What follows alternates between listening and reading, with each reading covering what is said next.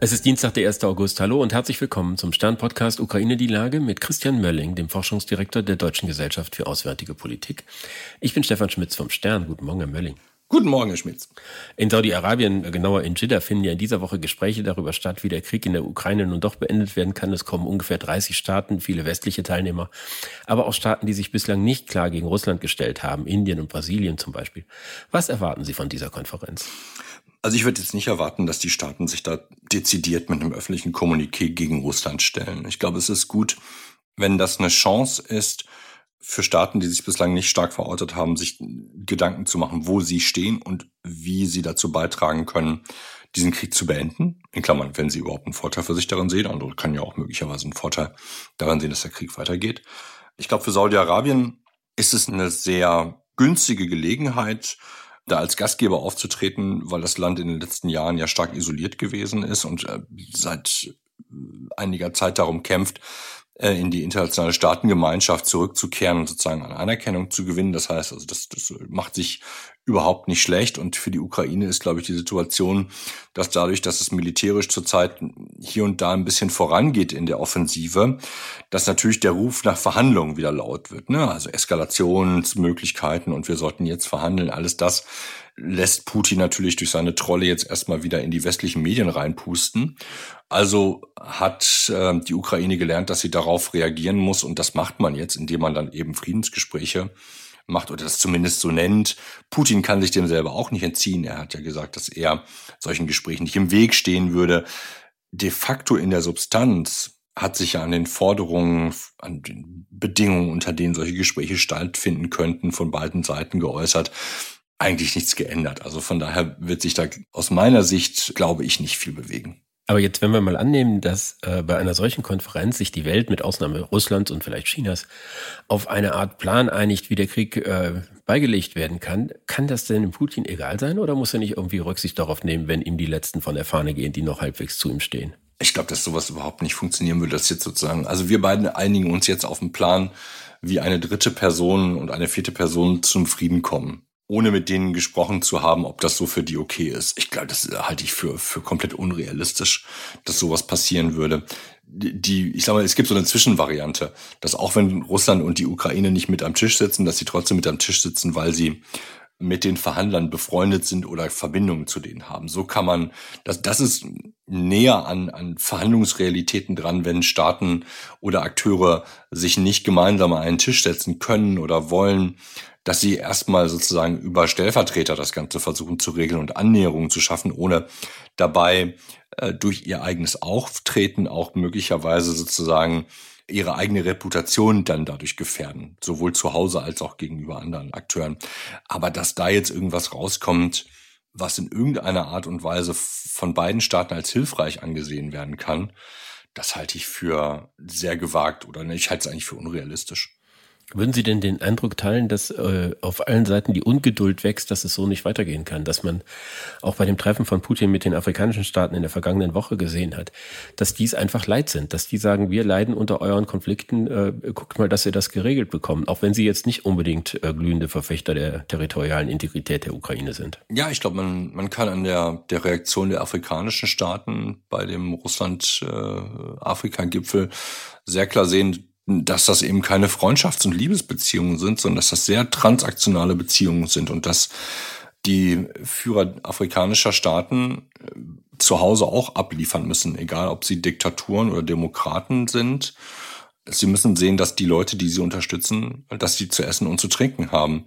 Und wenn Russland auf Kosten der Stabilität dieser Staaten äh, seinen Krieg führt und die Preise für, ähm, für Nahrungsmittel dadurch künstlich in die Höhe treibt, dass es einfach die Nahrungsmittel verknappt, dann macht man Hunger und, und das Leiden anderer Menschen zu einer, zu einer Waffe und hofft, dass der Westen irgendwie nachgibt, ähm, irgendwas in diese Richtung jetzt passiert.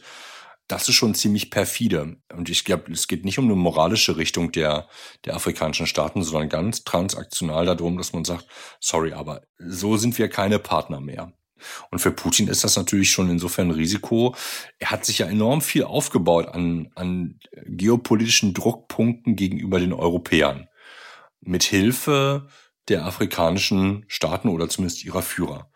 Und das kann er natürlich verspielen, wenn er jetzt das Blatt überreizt.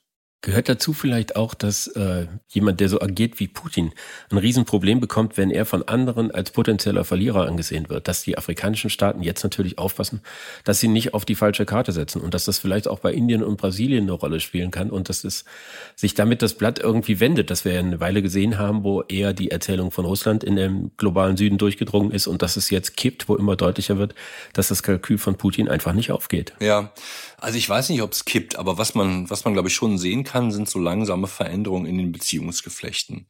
Relativ schnell hat Russland seine Position gegenüber China ja verloren. Also ist jetzt ganz klar Juniorpartner und aus der Rolle wird Russland auch nicht mehr rauskommen gegenüber China. Es ist Bittsteller in, äh, in Nordkorea geworden, weil es kurzfristig zumindest nicht mehr ausreichend Munition hat von den Iranern ähm, muss man sich äh, sozusagen beliefern lassen. Man schafft das alles alleine nicht mehr. Und das macht natürlich was mit dem, naja, mit dem Ansehen. Ne? Gerade in den internationalen Beziehungen, äh, da ist nicht viel, wie soll man sagen, gibt es keine Performance-Indikatoren, äh, keine äh, keine Dinge, die man erfüllt. Da ist viel Atmosphärisches dabei, so würde ich das mal so versuchen zu beschreiben. Und das sieht zurzeit dann einfach tatsächlich nicht gut aus. Ne? Also die Staats ich sag's mal jetzt so einfach, die Staatsführer und Lenker müssen viele Dinge entscheiden, ohne eine klare belastbare Basis zu haben. Das heißt, es ist der, der persönliche Eindruck, der an vielen Punkten schon wichtig ist. Und wenn der jetzt schmilzt, dann ist das sicherlich etwas, wo nicht, ich will nicht sagen, wo es kippt, aber wo äh, in diesen transaktionalen Verhältnissen die, die anderen Partner Russland sagen, na ja, also wir sind jetzt an dich auch nicht dauerhaft gebunden. Ne? Das ist eben eine emotionslose Beziehung. Gleichzeitig sieht man ja, dass die Ukraine stärker als früher versucht, den Krieg nach Russland selbst zu tragen. Da ist jetzt äh, zum Beispiel das gleiche Büroviertel in Moskau zweimal hintereinander von einer Drohne getroffen worden. Ich kann mir vorstellen, dass das die Bevölkerung massiv verunsichert. Also wenn ich dort arbeiten würde, hätte ich ein ganz, ganz merkwürdiges Gefühl. Und dass das ist vielleicht sowas ähnliches wie das, was Sie eben beschrieben haben, dass es auch auf so einer, so einer psychologischen Ebene stattfindet, dass man einfach den Eindruck bekommt, der hat es nicht mehr im Griff. Hier funktioniert noch nicht mal die Flugabwehr in der Hauptstadt. Ja, ich glaube, das ist, das ist das Ziel. Ne? Also wir wissen zurzeit nicht, ob das ein, äh, oder ich weiß es nicht, ob es ein ein aus der Ukraine gesteuerte Drohne gewesen ist oder äh, eine von, von irgendjemandem anders. Also das ist, das ist unklar, aber das, das Ergebnis in unserer Diskussion, ne, also in der westlichen Mediendiskussion, als auch wahrscheinlich für die Moskauer und Moskauerinnen ist, okay, der hat es nicht im Griff.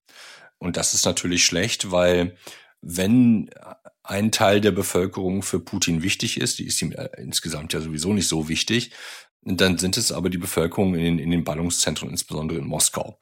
Das ist schon was, wo, worum man sich kümmern muss. Solange der Gewaltapparat funktioniert, kann man das im Griff haben, aber es ändert nichts daran, dass sich insgesamt der Eindruck ähm, verstärkt, der kriegt sozusagen die Sache nicht mehr in den Griff, der hat es nicht mehr unter Kontrolle und es quillt an allen Ecken und Enden, quillt immer so ein bisschen Chaos raus. In der Ukraine selbst, also was die militärische Lage angeht, scheint es ja so auszusehen, dass die Ukraine massive Schwierigkeiten hat, äh, wirklich mit dieser Gegenoffensive die russischen Verteidigungsstellungen zu durchbrechen, dass aber auf der anderen Seite auch die Russen sehr, sehr weit davon entfernt sind, dass irgendwas für sie vorangeht und dass wir im Moment einen Patt sehen, wo man sich fragen muss, wen nutzt das eigentlich? Also im Moment haben wir einen Patt, wenn es um die, um die Frage großer Raumgewinne geht. Ich glaube, man muss sehr viel also sich fragen, was, was sind eigentlich die Kriterien? Und wenn wir eine Momentaufnahme machen, dann ist das sicherlich was, wo man ständig fast immer einen, einen Pad sehen könnte. Wir sehen in den letzten Wochen, finde ich, schon signifikante Veränderungen. Wir haben auf der einen Seite den, den Kampf um Bachmut, der eine andere Qualität hat als das, was äh, im Süden passiert. In Bachmut geht es vor allen Dingen darum, dass Putin in der Zwickmühle ist. Er hat unheimlich viel Ressourcen und Menschenleben investiert, um Bachmut ähm, über die letzten Monate zu bekommen. Das ist jetzt quasi die längste Schlacht gewesen im, im Rahmen dieses Angriffskrieges. Dann hat man Bachmut eingenommen und ich erinnere an, ne, wir haben in diesem Podcast auch immer gesagt, das ist nicht vorbei. Und jetzt auf einmal ist es so, dass die Ukraine aus drei Richtungen die Ruinen Bachmuts angreifen kann äh, und damit die dort äh, vorhandenen russischen Kräfte weiterhin dezimiert, ohne dass man selber großartige Verluste hat. Gleichzeitig kann Putin aber diese Stadt nicht einfach oder diese Ruinen nicht einfach aufgeben, weil sie politisch so eine hohe Bedeutung haben. Das ist eine Zwickmühle, die Russland einfach Streitkräfte kostet.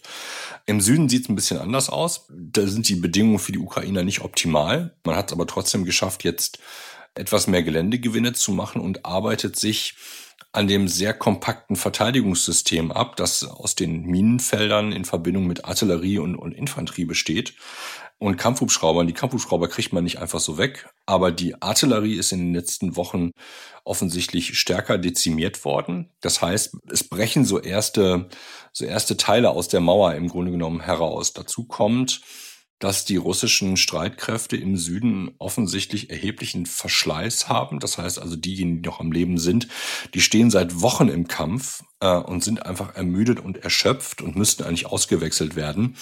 Russland kann sie aber nicht auswechseln, weil es keine Reserven mehr hat. Und da kommen wir nochmal zu einem anderen Punkt zurück, den wir in diesem Podcast immer wieder gehabt haben. Reserven, Reserven, Reserven sind einfach entscheidend. Es geht nicht darum, was sie heute haben, sondern ob sie morgen, übermorgen, nächste Woche dann irgendwann mehr haben als der andere. Wem geht eher die Puste aus? Und da bin ich zurzeit doch noch ganz positiv, dass die Ukrainer den längeren Atem haben können. Das bedeutet nicht, dass sie, und das muss man vielleicht auch so despektierlich sagen, die westliche Vorgabe, jetzt marschiert mal in einem, in einem Blitzkrieg bis zum Asowschen Meer vor, dass sie die erfüllen können. Aber ich bin zurzeit auch ganz positiv, dass es der Ukraine gelingen wird, äh, diese Offensive noch signifikant nach vorne zu treiben, auch weil man in den letzten Wochen ähm, es geschafft hat, die Logistik, äh, die Versorgungszentren, aber auch die Transportmittel noch stärker anzugreifen und zu dezimieren. Das braucht eine Zeit, bis sich das niederschlägt. Aber es kommt. Es ist eher Korrosion, als dass es sozusagen ein Knalleffekt ist und aller Hollywood die entscheidende Schlacht da ist und dann ist es vorbei. Vielleicht wird es diese entscheidende Schlacht in dem Sinne gar nicht geben, sondern es ist tatsächlich eine Ermattung auf der einen oder anderen Seite. Ich danke Ihnen, Herr Müller. Ich danke Ihnen, Herr Schmidt. Das war Ukraine die Lage. Am Freitag dieser Woche setzen wir noch einmal aus. Die nächste Folge finden Sie daher erst am kommenden Dienstag bei stern.de, RTL Plus Musik und überall, wo es Podcasts gibt. Ganz herzlichen Dank und hoffentlich bis nächsten Dienstag.